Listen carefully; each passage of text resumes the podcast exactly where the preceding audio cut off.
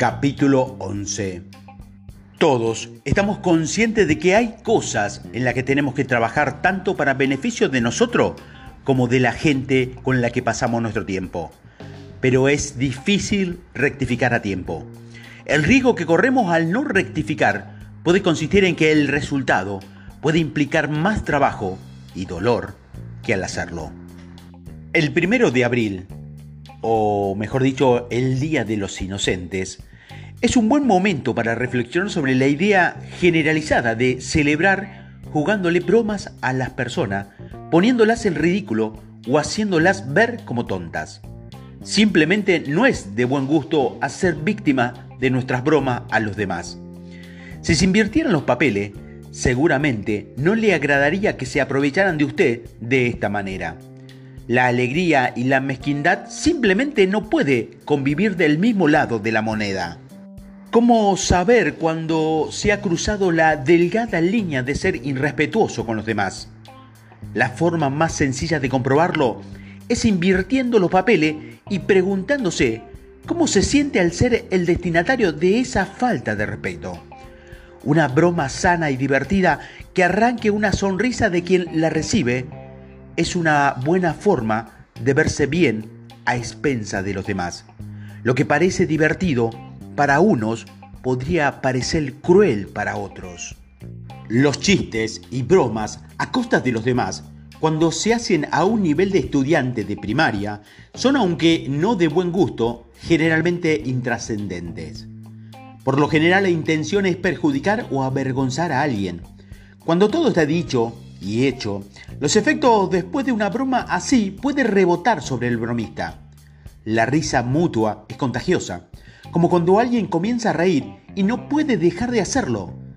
Las chicas jóvenes son más propensas a este tipo de hilaridad contagiosa, sobre todo en la iglesia o un evento sombrio como puede ser un velatorio o un funeral, que aunque extraño parezca, son una forma de disipar el ánimo pesado, que de mantenerse puede conducir a la depresión. La risa puede ser una respuesta que lleva a una persona a un nivel normal de sus pensamientos. La risa, de la misma manera que puede hacerle cosquillas en el alma, puede aumentar su sentimiento de incompetencia y baja autoestima. ¿Por qué no robarle una sonrisa a otra persona elogiándola por su valor real como persona? Valorar y respetar el valor real de un individuo puede repercutir en usted de una manera lo que se da regresa, ¿verdad? Por lo tanto, en ese día de los inocentes, ¿por qué en vez de juzgar bromas que pongan en ridículo a las personas, mejor procuramos elogiar sus puntos buenos? Dese una oportunidad y enseguida ríase, pero con los demás, no de los demás. Es una buena manera de abrir las puertas a una amistad duradera. Usted puede mover montañas cuando aprende a reconocer el valor de los demás. El anhelo más intenso de todo personal normal es el reconocimiento a su valor y a su dignidad como ser humano.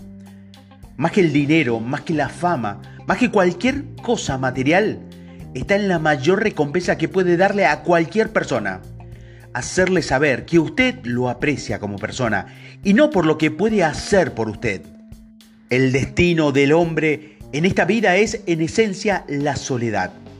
A excepción de la fe en el Creador, cada individuo nace solo y muere solo. Aunque podemos posponer la muerte de alguien a través de nuestro propio sacrificio, en realidad nadie puede morir por otro. Al llegar al momento final, cada uno enfrenta el fin de su existencia terrenal como un asunto estrictamente entre él y Dios. Esta comprensión subconsciente hace de ese momento la soledad esencial del individuo y provoca que luche tan poderosamente por ser apreciado por sus semejantes. Los psiquiatras y los psicólogos se han percatado, al igual que los filósofos y los sacerdotes, lo han hecho de hace siglos, de que el reconocimiento es el motor básico de la raza humana. No es el sexo o el impulso de la seguridad, sino la existencia egoísta de ser reconocido. Ninguno de nosotros tiene tanto tiempo de vida como para darse el lujo de perder un solo momento precioso en hábitos negativos como criticar a, los demás. Y en ese tiempo lo canalizamos en reconocer las cosas buenas de los demás. Esa acción repercute positivamente en nosotros. En ningún otro aspecto se puede comprobar que lo que uno hace regresa, como en este caso. Eso no significa que usted se convierta en un adulador, empedernido o se la pase elogiando a los demás, ni tampoco que usted sea omiso con los errores o ineptitudes de sus subordinados. A lo que me refiero es que cada palabra de crítica lo haga en un afán instructivo de ayuda, con el fin de que el sujeto destinatario sea una mejor persona y un mejor trabajador de lo que era antes. También significa que usted está dispuesto a reconocer los puntos buenos como malos y que ejerce un mayor peso de apreciación personal. Debes saber también que ningún hombre o mujer está exento por completo del impulso del reconocimiento. Esto incluye también a tus superiores y subordinados. Posiblemente en este momento tu jefe se sienta muy cansado, solitario y desalentado de lo que usted cree. Él agradecería en esa circunstancia una palabra de elogio sincero, como usted apreciaría recibirlo de él. Como una cuestión de tacto, también tenga cuidado en aquellas personas que lo invitan a hacer una crítica de ellos, mediante una opinión honesta de sus personas. Pocos de nosotros somos tan disciplinados como para aguantar las críticas. Esta invitación no es más que un signo de necesidad de reconocimiento de una persona.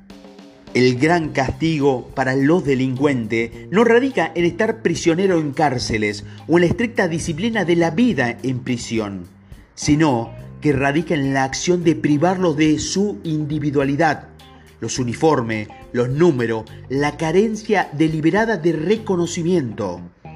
El verdadero líder en el ámbito militar conserva cuidadosamente el ego individual de cada subordinado. A pesar de darse cuenta de las necesidades de disciplina y uniforme, él se da cuenta de los peligros inherentes que posee como asesinos de la personalidad y el espíritu. Por eso, se asegura de que cada uno de sus hombres sepa que es valorado y respetado como una persona individual. Adoptando esta misma actitud, usted da un tremendo paso hacia su consolidación de líder.